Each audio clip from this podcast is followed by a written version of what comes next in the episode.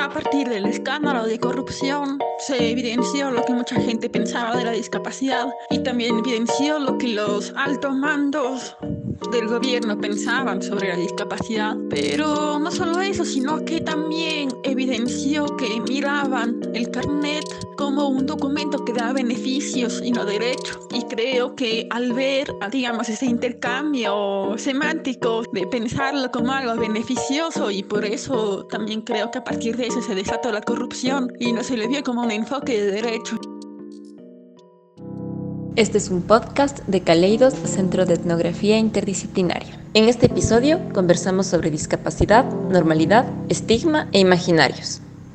Daniel Salcedo Bonilla podría afrontar una nueva investigación, esta vez por falsificación de documentos y defraudación aduanera. Salcedo usó un carné de discapacidad para importar un vehículo de alta gama a menor costo. Salen a la luz más casos de, funcionarios públicos que tendrían carnet de discapacidad. A nivel nacional, la cifra llega a 64 jueces con carnet de discapacidad. Que fue emitida por un profesional, por eso es gravísima, que ameritaría que sea suspendido del cargo y se le retire el ejercicio de la profesión médica. Se trata de funcionarios del Ministerio de Salud que estarían solicitando dinero para que las personas obtengan su carnet de discapacidad. Me mandaron a pedir una determinada cantidad de dinero. ¿Cuánto? Mil dólares.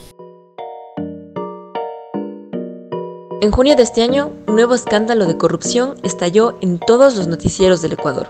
Mientras investigaban contratos con sobreprecio en los hospitales del Instituto Ecuatoriano de Seguridad Social durante la pandemia, descubrieron que el principal implicado, Daniel Salcedo, tenía un carnet de discapacidad emitido con informes médicos incompletos y sin respaldo técnico ni justificación respecto al 40% de discapacidad auditiva que constaba en dicho documento.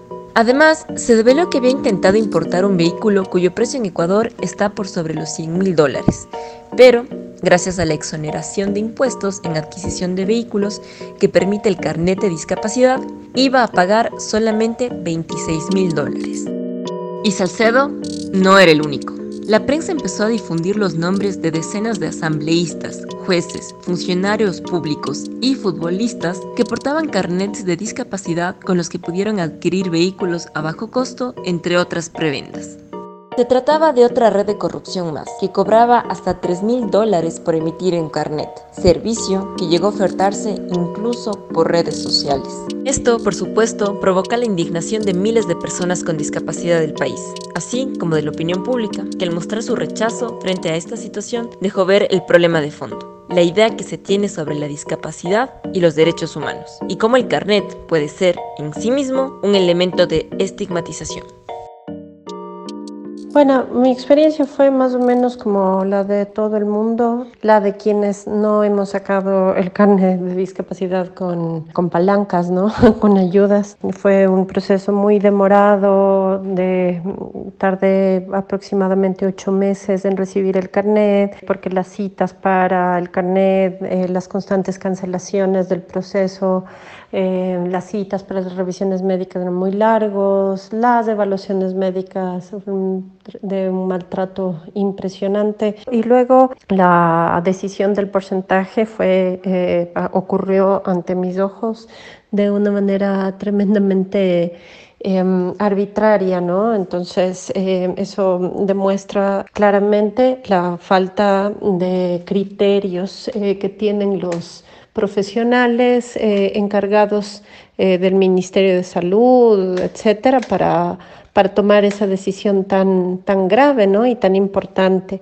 Ella es Karina Marín, docente e investigadora. Su trabajo gira en torno a los estudios críticos de la discapacidad y el cuerpo. Vive la maternidad desde la discapacidad que materno una persona que lleva en su cuerpo la marca de la discapacidad. Eh, entonces, eh, de una u otra manera es un tema que eh, pasa y cruza muchas áreas de mi vida, si no todas, afortunadamente, como, como siempre digo. Karina ha cuestionado muchas veces el proceso por el que tuvo que pasar junto a su hijo para obtener un carnet y la forma arbitraria en la que fue calificado. Esta es una historia que se repite, como también nos cuenta Jacinta Aguirre. Un proceso bastante largo e incómodo para mí también, porque todo el tiempo tenía que reafirmar, todo el tiempo tenía que convencer de alguna forma que yo soy sorda, sobre todo porque la sordera es una discapacidad que no es visible. Y convencerlos más porque Jacinta es oralizada, es decir, se puede comunicar mediante su voz y comprender lo que otros dicen leyendo sus labios. Pero la idea predominante es que una persona sorda tiene que ser muda también. Sin embargo, que una persona sorda pueda ser oralizada, que pueda comunicarse con su propia voz, es bastante posible. Más que nada porque no tenemos afectaciones en el aparato fonoarticulador. A Jacinta le hicieron una audiometría. Ahí le pedían que levante la mano cuando escuche los pitidos. No le trataron muy bien. Esperaban que alzara la mano, pero ella no lo hacía. Realmente yo no digo nada, o yo tengo sordera profunda, médicamente hablando, casi al 100%. Entonces, es un proceso, yo diría, difícil, vergonzoso, no vergonzoso por mi discapacidad o por mi condición, sino vergonzoso en el sentido de que no existe, mm, como, que, como que engloban a la discapacidad no como un enfoque de derecho, sino como, una, como desde una visión clínica o médica. Y creo que ese es el problema más grave del carnet. Esa misma sensación tuvo la docente universitaria Patti Ramón cuando fue a sacar su carnet. Uf, complicado. Tenía que irme a hacer los exámenes en el hospital, una revisión, mejor que lo haga un especialista. Me tenían ahí cuánto tiempo. Después que, o sea, siempre las trabas, ¿no? Con respecto a, a, las personas que evalúan, a mí no me parecen, primero son déspotas. A mí, a lo menos, la persona que me calificó eh, dijo una, un poco de groserías. Recuerdo que yo le, yo le hice algunas preguntas, obviamente sobre mi discapacidad, a lo que él no, no ni siquiera sabía cómo contestar. Y siendo doctor, pues ya da mucho que pensar, ¿no? Pero más allá, es la calidad humana. La calidad humana de estas personas es inaudito o a lo menos los, las personas que en ese entonces a mí me calificaron. Para obtener el carnet es necesario pasar por revisiones de médicos especialistas, trabajadores sociales y psicólogos. Esto a Daniel Salcedo, de quien hablamos al inicio, le tomó tan solo un día, aunque por lo general es un proceso que dura mínimo dos meses. Y hay quienes han esperado hasta un año para poder hacerlo y obtener el carnet. Según las valoraciones que hagan los distintos profesionales, se determina un porcentaje de discapacidad que debe ser por lo menos del 30% para tener carnet. Pero, ¿qué significa calificar a una persona? Darle un número. La experiencia con el carnet ha sido no tan positiva en el ámbito, no sé, social o educativo. De pronto, muchas personas al ver mi carnet, existe una especie de prejuicio o, estigma por el número de porcentaje y por el tipo de discapacidad que creo que es bastante, el porcentaje creo que es bastante estigmatizador, simplemente porque si tienes un número alto de porcentaje, la gente de alguna forma tiene sus conclusiones de que somos impedidas, entre comillas. Entonces, creo que el problema con la carnetización es que no se han pensado bien eh, los procesos de... No entiendo muy bien tampoco por qué se debe calificar la discapacidad. Para mí el carnet tiene que ser solamente un documento que pueda proporcionar accesibilidad y facilidades a las personas con discapacidad. El carnet eh, de discapacidad tiene un origen bastante, bastante curioso y es un poco complicado eh, em, contarles esto a las autoridades, ¿no? Pero mm, esta mm, idea de eh, porcentualizar el funcionamiento de una persona tiene eh, orígenes eh, más bien en ciertas leyes laborales de los países europeos en donde se porcentualizaba las habilidades físicas de una persona em, para saber a qué tipo de trabajo podía acceder. Y estas em, eh, prácticas eh, generalmente salen de ciertas nociones eh, estadísticas y eugenésicas que se pusieron sobre todo en práctica durante la Alemania nazi. Entonces, eso te lleva a una circunstancia mucho más, mucho más compleja de lo que esta situación implica, ¿no? Hay países que después de llevar durante años esta práctica de porcentualizar la discapacidad, la abolieron. Uno de los más recientes ha sido nuestro vecino país, Perú y es que resulta bastante cuestionable poner un número a una persona. Que seguimos viendo cómo eh, incluso hasta hoy, eh, o sobre todo hoy, las personas con discapacidad eh, son valoradas desde un número y, e incluso llamadas hasta por sus mismos familiares con el porcentaje antes que con su nombre. ¿no? se oye mucho esto de tengo un hijo con el 52% de discapacidad. ¿no? ¿Qué, qué, qué significa eso? ¿no? ¿Qué, ¿Qué significa eso en la boca de un padre o una madre, por ejemplo? ¿Qué significa eso en la boca de un educador eh, eh, o de un médico? Y más todavía, ¿qué significa eso en la boca de una persona con discapacidad cuando habla de sí misma como un porcentaje? ¿no? Y esto esto me interesa de manera puntual porque eso también habla de cómo los imaginarios eh, están, estos imaginarios eh, de normalización, estos imaginarios de, eh, clasificación, influyen también en la construcción de una identidad, que es la identidad de las personas que llevan la marca de la discapacidad, ¿no? No podemos abstraernos que el carnet opera en una sociedad que margina, discrimina o violenta la diferencia en general y la discapacidad en específico. Por eso es peligroso y hay que tener mucho cuidado, mucho tino, pensar cómo debe funcionar, cómo debe ser el proceso, funcionar el, el carnet para que cumpla con su cometido, que es proteger derechos, y que minimice los riesgos de ser también una marca, de que pueda ser un estigma que diferencie, entre comillas, del el normal de quien no lo es. Pensar el papel que cumple la ponderación, dar un número también en la medida que puede estar también fortaleciendo esa, eh, la ideología de la normalidad y el canon, al punto de que idealmente el 0% sería esa persona, ese cuerpo ideal, por decirlo así, y el 100% de discapacidad sería ese cuerpo no deseable, ¿no? Y que las personas deben ponerse en el medio, en ese parámetro. Las consecuencias sociales, simbólicas, antropológicas, de identidad de esto son peligrosas y complicadas. La discapacidad es producto de un proceso de discriminación social, por lo tanto la vives o no, la experimentas o no, incluso al margen del grado de impedimento, que es lo que el carnet normalmente marca en el mejor de los casos.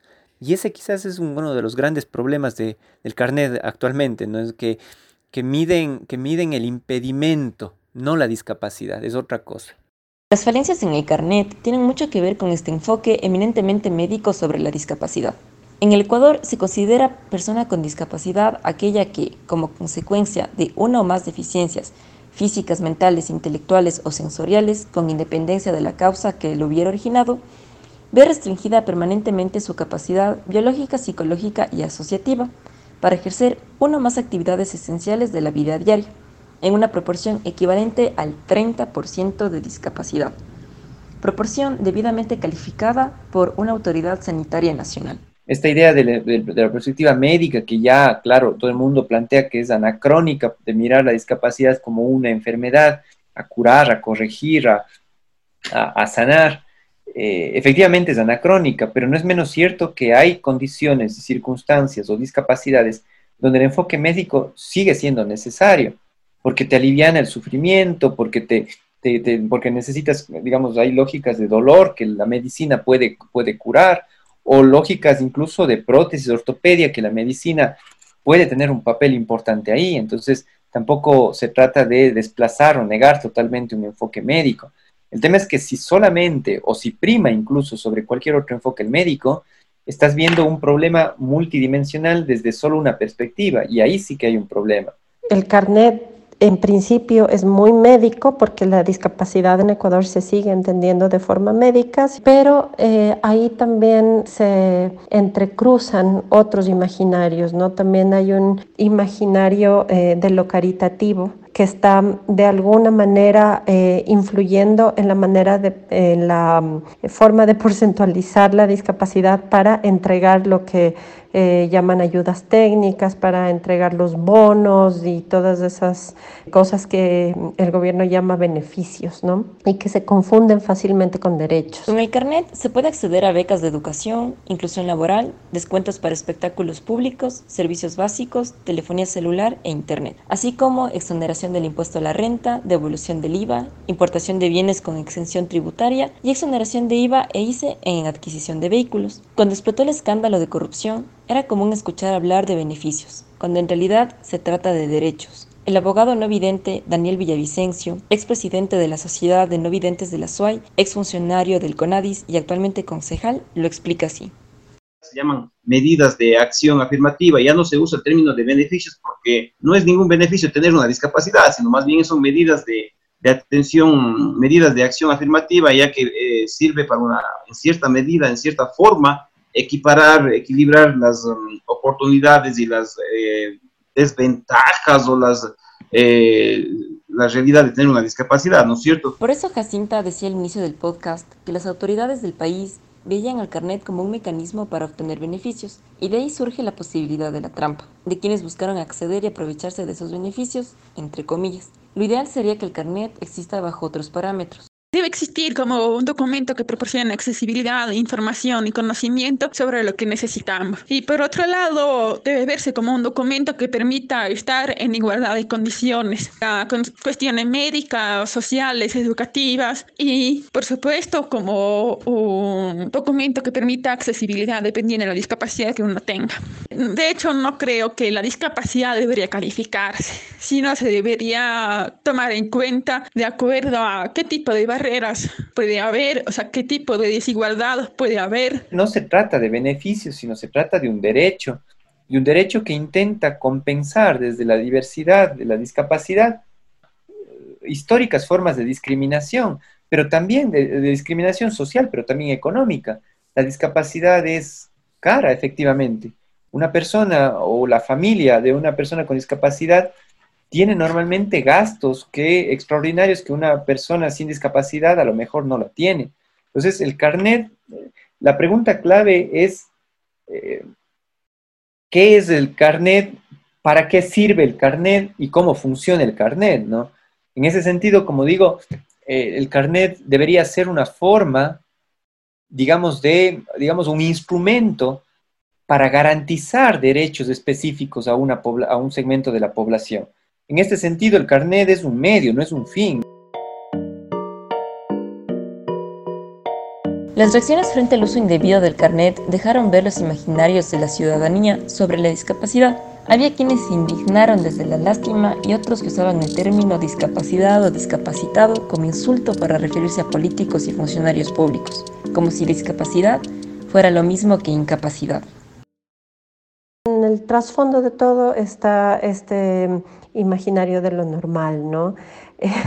es bastante curioso cómo no logramos cuestionar esto y los reclamos con respecto a este escándalo se quedan en lo más anecdótico, en el señalamiento del corrupto, que además no se compadece de un grupo de seres humanos a los que la sociedad sigue viendo como sujetos ante los cuales hay que sentir compasión, ¿no? Entonces el mismo reclamo sigue alimentando todos estos imaginarios de lástima, culpa, también, ¿no? De castigo, de vergüenza. Entonces la clave para hacer una crítica real a lo que, a lo que sucede más allá del acto puntual de corrupción es abrir un poco más el espectro del, del debate, ¿no? El acto de corrupción solamente deja ver las debilidades de un sistema de calificación de la discapacidad. La discapacidad entendida como una construcción social en donde los cuerpos eh, que no obedecen a la norma quedan por fuera. Por supuesto, entendida así, la discapacidad eh, no puede eh, tenerse mucho, poquito o nada, no se puede calificar, ¿no? Es una mm, circunstancia de discriminación que se experimenta o no se experimenta dependiendo de ciertas circunstancias particulares. Karina ve este escándalo de corrupción como la oportunidad para problematizar y complejizar las nociones de normalidad y pensar las violencias respecto a las personas con discapacidad. Yo también creo y concuerdo con Karina Marín en el sentido de que sí es un buen momento para problematizar el carnet y sobre todo creo que es un buen momento para abordar la discapacidad desde los estudios críticos, de otra perspectiva, desde un estudio ya más tanto antropológico como, como desde las ciencias sociales. Pienso que el carnet se rige por estándares de normalidad, entre comillas, entonces sí creo que no hay un estudio, no hay un análisis profundo sobre ese tipo de categorías. También es contradictorio. O sea, yo sí pienso que el proceso de carnetización es un proceso muy contradictorio. Creo que la mayoría de personas no entienden a la discapacidad como una condición que discrimina. Y también creo que la gente relaciona discapacidad con incapacidad y también relaciona discapacidad con cómo te ves físicamente. Poco se habla del capacitismo, que es una, una forma de discriminación súper potente y que es esta idea de pensar de que hay unos cuerpos que, digamos, intrínsecamente son más valiosos que otros y unas formas de, hacer las cosas que son las, las, las, formas correctas de relacionarse con las cosas, por lo cual un montón de personas, digamos, ven restringidas sus posibilidades de plenitud o, ven, o se ven, digamos, expuestas a, a humillaciones, a estigmas, a marginaciones porque su forma de caminar, eh, digamos, no es la que estamos acostumbrados, sino una persona que no camina, sino rueda o gira, o personas que, que, para comer ocupan eh, aparatos, prótesis, o personas que dibujan o pintan con los pies o con la boca. Esa diferencia que se marca entre una persona normal y una persona con discapacidad también oculta la diversidad de la discapacidad, porque se le entiende como si fuera una sola, cuando en realidad cada discapacidad es un mundo diferente, así como lo es cada persona. A la final son manifestaciones de la diversidad humana, es decir, hay seres humanos más altos, más bajos, más cortos, seres humanos que tienen dos brazos, pero alguno que tiene uno o que no tiene brazos, seres humanos que, que, se expresan de una manera, que hablan de una manera, otros que no pueden hablar, que se expresan de otra. Es parte de esa diversidad humana. Sin embargo, el capacitismo eh, marca como normal, como único posible, solo una, digamos, una posibilidad de lo humano. Quizás una de las evidencias más claras respecto a las falencias en el carnet es el hecho de que haya sido tan fácil para muchos adquirir vehículos sin pagar impuestos, pero sigue siendo aún muy difícil para personas con discapacidad acceder a educación o a empleos dignos. Jacinta, por ejemplo, tuvo que ir a México para poder ser oralizada, porque en Ecuador no existe un sistema educativo para ello. La cosa es que es un proceso educativo muy largo, muy intenso para poder aprender a hablar es entender el significado de esas palabras, entender esas palabras en su contexto, comprender todo lo que implica el sistema lingüístico es un proceso muy largo y muy fuerte y no todos los países tienen programas educativos para la oralización de personas sordas. En mi caso tuve que irme a México. Además, también debemos considerar que no hay profesores especializados en educación especial. Jacinta ahora está culminando su maestría en antropología e investigando sobre inclusión laboral y personas sordas, porque ella misma ha experimentado contradicciones y barreras al momento de buscar empleo. Generalmente la oferta laboral que existe en el país es bastante escasa, es limitante, pero sin embargo dicen se han incluido laboralmente ni sé cuántas personas con discapacidad, pero no se analiza la calidad del empleo. Patti Ramón también tuvo que enfrentarse a los estereotipos de la incapacidad antes de conseguir empleo, a pesar de haber estudiado. Alguien me dijo, tú nunca vas a poder ser docente. Yo dije, ¿cómo que quién dice? Empecé a dejar carpetas en colegios y así. Entonces empezaba la gente, ¿no? A decirme cosas, pero decían cosas como, bueno, ¿y usted como así? ¿Quién dice que usted va a poder, usted en esa, en esa condición todavía y piensa ser docente. Las nociones de normalidad le han servido al capitalismo para descalificar a los cuerpos que no les son productivos. Son esas nociones las que no nos hemos tomado el tiempo de cuestionar. A la final es muy cómodo eh, sentirse normal, ¿no? Esta idea de la normalidad es tremendamente confortable porque te llena de privilegios, pues, ¿no? Entonces, cualquier cosa que desestabilice la idea de normalidad eh, también desestabiliza mucho los discursos sobre los cuales está construida la sociedad capitalista, además, ¿no? Ante todo esto, imagínate eh, decir que una persona con discapacidad no se puede medir, ¿no? Llevamos años de esta creencia en Ecuador y, está tan enraizado en la cultura ecuatoriana el uso y la porcentualización del carnet que medir porcentualmente la lástima también es posible ahora, ¿no? Entonces, si si te dicen 70% te da más pena que si te dicen 30%. Entonces es, es, es una cuestión eh, tremendamente, eh, que sí, obviamente raya en el absurdo, pero también por eso mismo peligroso como cualquier medida que siempre raya en lo dogmático. Hay una sociedad que no, no quiere verlo, que no lo quiere aceptar. Y la discusión además deja ver que, que hay una resistencia a poner en crisis eso precisamente. La respuesta gubernamental fue suspender la carnetización el tiempo que dure la auditoría. Mientras tanto, muchas personas con discapacidad tendrán que esperar aún más para obtener el carnet. Más allá de las teorizaciones que puedan existir sobre discapacidad, se podría simplificar la discusión tomando en cuenta que al final todos y todas somos diferentes y podemos nutrirnos de eso. Pero también es necesaria una conciencia política. Históricamente han habido y hay grupos humanos que han sido explotados, humillados, discriminados o violentados y no podemos mirar al costado. La discapacidad entonces no es el problema. El problema está en un entorno que incapacita a una persona por ser diferente, en un imaginario colectivo que no termina de aceptar todos los matices y colores de la diversidad humana, en una sociedad, en un Estado que no se compromete seriamente con el respeto, la convivencia armónica y la justicia social.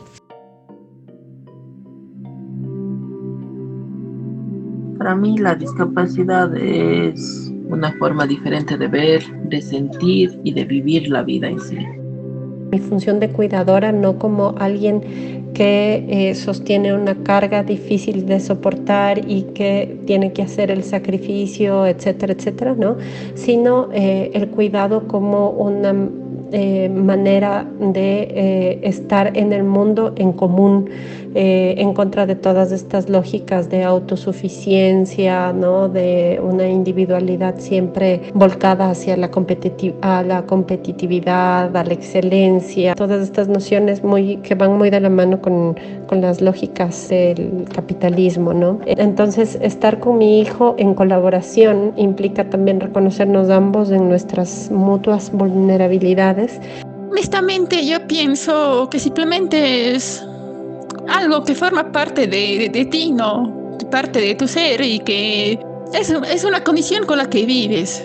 En mi caso personal, si hablamos específicamente sobre la sordera, para mí es parte de quién soy yo. Es parte de mi, de mi vida, ¿no? Tanto el mundo oral al que me he adaptado, así como el silencio también es parte mía.